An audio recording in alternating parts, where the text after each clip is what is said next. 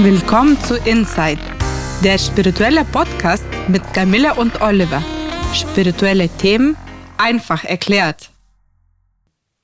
Und heute mit Folge 2 der Inside Podcast Special Karma Episoden zum Thema Missverständnisse rund um Karma und deren Auflösung. Und heute haben wir das Thema, warum Karma nicht unabwendbares Schicksal ist und wie man sein Leben spirituell bewusst gestalten kann. Das klingt ja super spannend.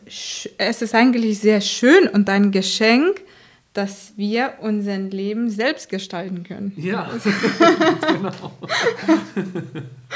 Das, äh, genau, der freie Wille ist da. Äh, auch wenn man äh, über Karma spricht, wie wir das tun, gibt es immer auch den freien Willen. Und ja, was ist Karma? Karma sind die Lebensumstände, die einem sozusagen anhaften die äh, bemerkt man da, wo man es gern anders in seinem Leben hätte, was aber zumindest zu einer bestimmten Zeitqualität gerade nicht funktioniert. Ja? Kennst du das? Ja, ich kenne das sehr gut aus meinem Studium. Mhm. Ähm, man arbeitet jahrelang äh, dran und ist so wie eine Ameise, macht Sachen, erledigt mhm. und hofft, dass man später eine sehr, sehr sichere Zukunft hat und äh, ist man auch irgendwie teilweise äh, stolz auf sich, dass man sehr viele Sachen schafft und macht und ja, dann kommt das Ende und dann hat man die Realität und danach muss man sich für Jobs bewerben und man guckt genau, was man möchte und was man nicht möchte und dann finde ich, dass das erst dann erstmal bewusst wird, oh oh, vielleicht ja. Eine Sache ist studieren, arbeiten ist eine andere Sache. Ja. Und die Realität ist ein bisschen wie ein paar Schuhe, ja. ja. Und äh, anders als gedacht. Und ja, das zuerst im Studium war Fleiß und Disziplin nötig, bei einer Arbeitsstelle auch, aber Studium war ja nur drei, vier Jahre und Arbeiten kann 30, 40, 50, 60 Jahre sein. Mhm. Ja, und da finde ich, da macht man schon ganz andere Gedanken und der Empfinden ist auch anders. Ja, nur gut, dass man dann die Gestaltungsmöglichkeiten hat, auch äh, vielleicht wieder ein bisschen wegzugehen beruflich von dem, was man studiert hat. Und ich kenne das auch in Deutschland, speziell in Deutschland ist das Studium wirklich sehr theoretisch und wenig praxisbezogen. Und viele, die dann so geisteswissenschaftliche Sachen wie wir studiert haben, stehen dann am Ende des Studiums da und denken, ja, dann hat er früher gab es so den Witz, Philosophiestudium, okay, Taxifahrer. so, das meinst du, ne? Ganz früher ja, und jetzt äh, zurück zu dem, zu dem Karma-Thema. Ähm, der Punkt ist eben, dass das dann eben nicht anders geht, gerade. Äh, vielleicht zu einem späteren Zeitpunkt, aber jetzt gerade nicht. Und da, da merkt man dann, wo ist das, das Karma. Ne? Ich, ich komme jetzt nicht dahin, wo ich jetzt gerade wollte. Und ähm, wörtlich bedeutet Karma Handlung. Kausalität. Also es ist gemeint das Gesetz von Ursache und Wirkung.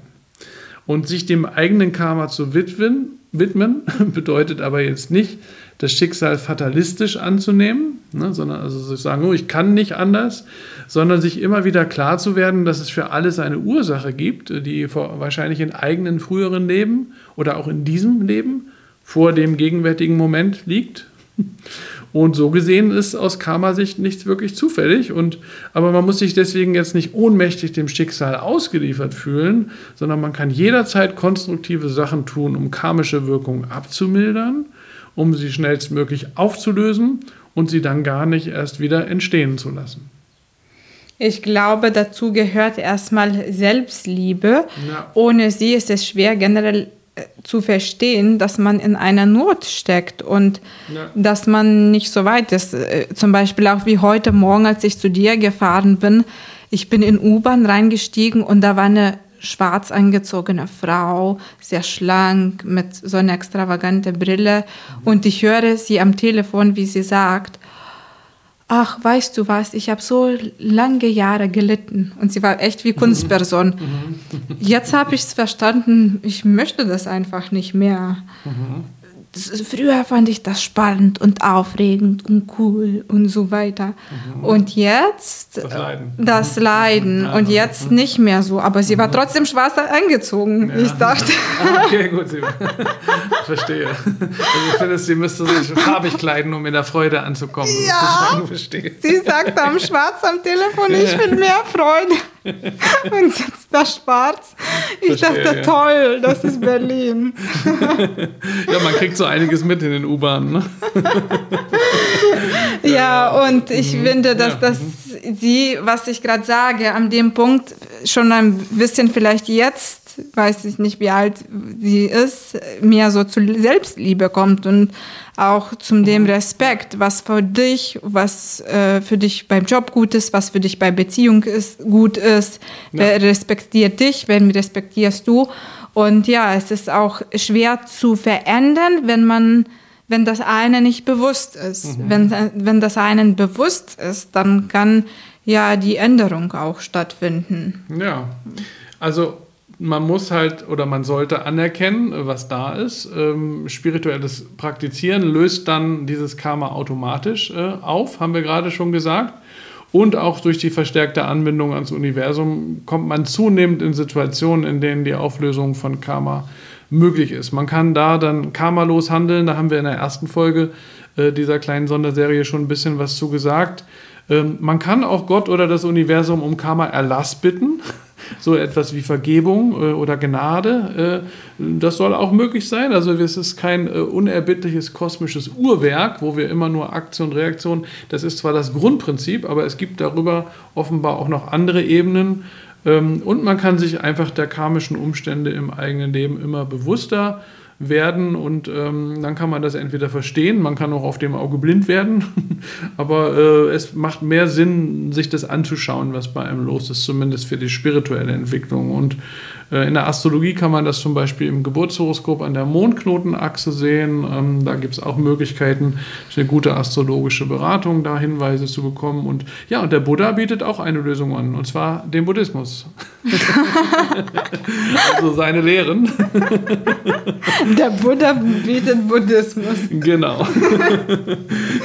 Weil der Buddha sagt deutlich, Karma hält fest im Kreislauf der Geburten und führt immer wieder zur Wiedergeburt. Und er sagt, es gibt drei Heilmittel mit dem man das Begehren auflösen kann, das aus Sicht des Buddhas die zentrale Ursache für Karma ist. Also Begehren ist eigentlich die zentrale Ursache überhaupt. Und er sagt, die drei Heilmittel sind Uneigennützigkeit, mhm.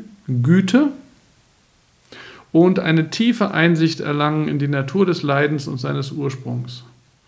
Ja, und dann die bewusste Entscheidung treffen, sich daraus zu lösen und entsprechende Taten folgen zu lassen.